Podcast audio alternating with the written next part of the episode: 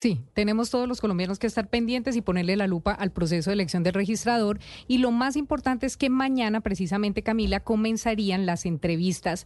Eh, saldrían los 10 eh, elegidos, por así decirlo, de la gran lista de personas que se presentaron a este concurso. Por eso eh, nos acompaña hoy la MOE, precisamente, se encuentra con nosotros Camilo Mancera, que es el coordinador del Observatorio Electoral. Señor Mancera, bienvenido a Blue Radio. Bueno, un saludo a todos ya y pues a todos los oyentes que nos acompañan el día de hoy. Señor Mancera, como para poner en contexto, aunque ya más o menos Camila le, le, contó a nuestros oyentes cómo es el proceso, lo que comienza mañana, ¿qué es exactamente y qué es lo importante de darle transparencia a este concurso para la elección de registrador nacional? Bueno, ya mañana se inicia la, la última fase, que es la de las entrevistas eh, como bien lo dijo Camila, pues ya pasamos por lo que fue la selección de la convocatoria abierta, donde se verificaban requisitos, después se hizo la prueba de conocimientos, de ahí salió la lista corta para realizar la entrevista. Eh, de esta lista corta pues salieron 10 personas. Eh, y la entrevista que, que iniciaría ya el día de mañana es una, es una entrevista que se realiza frente a las cortes, pero que tradicionalmente se ha hecho a puerta cerrada. De ahí que desde la MOE hemos insistido la importancia de hacer pública eh, estas entrevistas, que se pueda escuchar, digamos, las posturas, las posiciones que se tiene desde la registraduría para lo que sería el desarrollo de las distintas elecciones. Eh, y pues es que es muy importante empezar ya a generar una mayor transparencia y una mayor publicidad de este proceso en la medida que en todo lo que ha sido el, el adelantamiento de, esta, de este proceso de selección, lo que hemos visto son una serie de, pues una serie de problemas. Desde la primera etapa que les mencionaba de la convocatoria pública, encontramos que fueron excluidas seis personas que posteriormente, vía recurso, fueron incluidas, pues porque sí estaban cumpliendo los requisitos, entonces no había justificación para la exclusión. Después, cuando se iba a desarrollar la prueba de conocimiento, vimos algunos problemas en la medida que se necesitó suspender la, la prueba de conocimientos por, por presuntos problemas con el sistema. Luego que se realizó la nueva prueba de conocimientos, eh, se presentaron algunos problemas con las respuestas que habían sido establecidas como correctas y de ahí tuvo que hacerse una corrección también posteriormente para determinar quiénes pasaban a la siguiente etapa de entrevistas. Entonces creo que cuando se presentan todos, pues una serie de problemas de este estilo es cuando con mayor necesidad se requiere una publicidad y una claridad de cómo se está desarrollando el proceso. Pueden que sean problemas que naturalmente se presenten en un, en un proceso de estos, pero pues precisamente para generar una mayor tranquilidad, pues la transparencia es la solución. Claro, eso, eso le iba a decir, eh, señor Mancera, en el, en el proceso pasado en el que sale electo Alexander Vega también existieron múltiples cuestionamientos frente a ese concurso. Acá ahora mismo lo que usted nos dice es esos mismos problemas que se presentan en la mayoría de, eventos que se hacen por concurso en este país, como la elección de cortes, de notarios. Eh, en todos ellos se presenta siempre como la misma disputa de quienes se presentan y dicen, óigame, yo me metí porque se supone que va a haber un listado donde podemos todos participar, pero finalmente terminan como elegidos los mismos cinco que ya desde el comienzo comenzaron a sonar. En este caso, señor Mancera, ¿quiénes son los más sonados? En esta lista, ¿quiénes son los más sonados y que muy seguramente mañana harán parte de los diez elegidos por las Cortes para ocupar ese cargo? Bueno, entre el listado se encuentran varios exmagistrados del Consejo Nacional Electoral, de ahí pues, eh, pues lo que es José Joaquín Vives eh, y Virgilio Almanza, que son quienes tuvieron la, por las pruebas más altas de, de conocimientos, eh, pero también se encuentran exmagistrados del Consejo Nacional Electoral como Armando Noa, como Hernán Penagos, por ejemplo, un, un ex registrador delegado para la electoral que fue Jaime Hernando Suárez.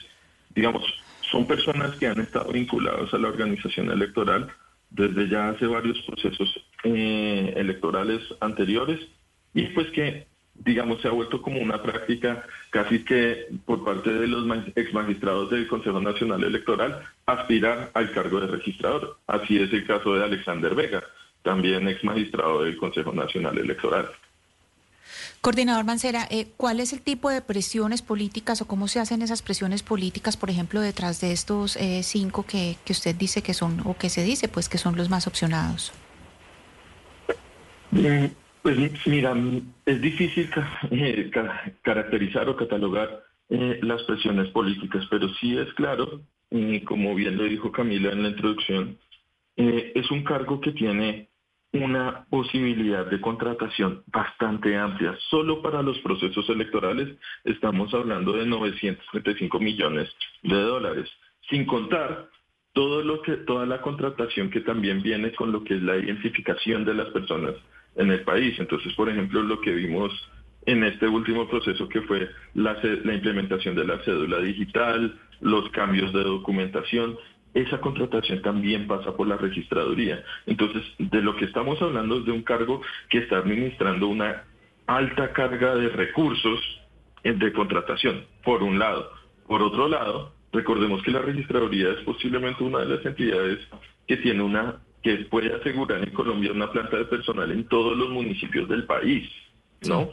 Entonces, pues tenemos registradores municipales en todos los municipios y estos registradores municipales, pues a su vez con todo el equipo de registraduría que, que se requiere tanto para el desarrollo de las elecciones como para eh, las funciones que tiene el registro de identificación. La presión, digamos, la presión política que pueden haber es que estamos hablando de una entidad que a su vez tiene altas competencias en el desarrollo de una elección y por ende también en la distribución de poder en el país. Señor Mancera, de la información que ha recibido la MOE y que muy seguramente eh, le dan quienes denuncian este tipo de procesos porque se presentan y nunca tienen opción. Eh, en, la, elección pasada, desde antes de comenzar el concurso, ya se sabía que Alexander Vega iba a ser el registrador. En esta oportunidad, ¿quién se supone que va a ser el registrador de los colombianos? No, en este momento no tenemos, no tenemos como una información que nos pueda decir eh, que ya hay una persona establecida hay unas personas que son las más opcionadas, pero básicamente que eh, por los resultados y por la visibilidad y el reconocimiento que tienen, que uno podría destacarlos, pero no podríamos decir desde la MOE que hay una persona ya que va a ocupar el cargo que es la más opcionada. ¿Y cambiaría en algo eh, el hecho de que mañana eh, se decidiera o las Cortes decidieran hacer públicas las entrevistas? ¿Cambiaría en algo la elección? Yo creo que la dinámica de la elección cambia en la medida que ya vamos a escuchar de pronto, si, se llegan a hacer públicas, lo que se va a poder evidenciar es las capacidades también de, oratoria y la línea que se piensa dar sobre la organización electoral. el, que, el hecho de que la ciudadanía tenga conocimiento de esto también exige una mayor rendición de cuentas por parte de quien quien podría terminar ocupándolo. Y asimismo hacia las Cortes, que serían quienes terminarían dando una elección, pues terminarían determinando quién gana esta elección. Entonces, ¿qué es lo que pasa? Si hay una prueba muy mala, pues es muy difícil sostener que esa persona gane cuando uno ve una entrevista muy mala, porque es que las otras pruebas son objetivas. Cuando estamos viendo una entrevista, ese es el criterio subjetivo que se da. Pero señor Macera, a ustedes en la MOE lo que digamos lo que no les gusta es que la entrevista no sea pública o que haya entrevista y que la entrevista tenga un valor alto a la hora de, calificar al aspirante a ser registrador. Es decir, que la valoración que se le da a la entrevista por ser precisa, por no ser objetiva precisamente, es demasiado alto o ustedes consideran que el problema radica en que esa entrevista no sea pública y la, gente, nosotros, los votantes, en últimas, tengamos conocimiento de las habilidades o de las actitudes de del futuro registrador? Claro, eso que tú mencionas en un segundo punto creo que es lo más importante. Más allá del valor que se le dé la entrevista, que digamos eso puede ser discutible, pero el hecho de que sean a puerta cerrada, lo que generan es que uno no sepa realmente qué, qué tan bien o mal lo pudo, lo pudo terminar haciendo. Y eso pues lo que te genera es un, un rango de calificación sobre el cual hay un pleno desconocimiento por parte de la sociedad civil, que creo, o creo no, desde la MOE consideramos que es importantísimo que un cargo de estos, que tiene todas estas responsabilidades, eh, sea completamente expuesto hacia la ciudadanía. Entonces, pues dejar esa parte escondida ahí es dejar una, unas suspicacias abiertas sobre la, la, la elección de la persona. Y por esas razones que estamos hablando con ustedes eh, desde la MOE y por eso es que decimos hay que ponerle la lupa a esa elección del registrador nacional que va a reemplazar a Alex Vega, uno por la importancia del cargo, dos también por la pues la cuantiosa contratación que tienen a su cargo. Señor Camilo Mancera, coordinador de la misión de observación electoral, mil gracias por haber estado con nosotros, por ponerle la lupa a ese tema y le haremos seguimiento a quien entonces eh, será el próximo registrador de los colombianos. A ustedes mil gracias por la invitación y aquí seguiremos pendientes de esta elección. De eso se trata la veeduría ciudadana, ¿no, Ana Cristina? De que uno diga, oiga, va, se va a elegir esto, estos personajes tienen la responsabilidad de hacer contrataciones que que es plata que sale de nuestros impuestos y que es importante que todos desde la sociedad civil estemos Judy was boring. Hello. Then Judy discovered chumbacasino.com. It's my little escape. Now Judy's the life of the party. Oh baby, mama's bringing home the bacon. Whoa, take it easy Judy. The Chumba life is for everybody. So go to ChumbaCasino.com and play over 100 casino style games. Join today and play for free for your chance to redeem some serious prizes. ChumbaCasino.com. No purchase necessary. Void where prohibited by law. 18 plus terms and conditions apply. See website for details. De cómo se ejecutan y de a quién nombran y si es la persona idónea para estar ahí. Hello, it is Ryan, and we could all use an extra bright spot in our day, couldn't we? Just to make up for things like sitting in traffic, doing the dishes, counting your steps, you know, all the mundane stuff. That is why I'm such a big fan of Chumba Casino. Chumba Casino has all your favorite social casino style games that you can play for free anytime, anywhere with daily bonuses. That should brighten your day a. Actually, a lot. So sign up now at chumbacasino.com. That's chumbacasino.com. No purchase necessary. Group. Void were prohibited by law. See terms and conditions. 18 plus.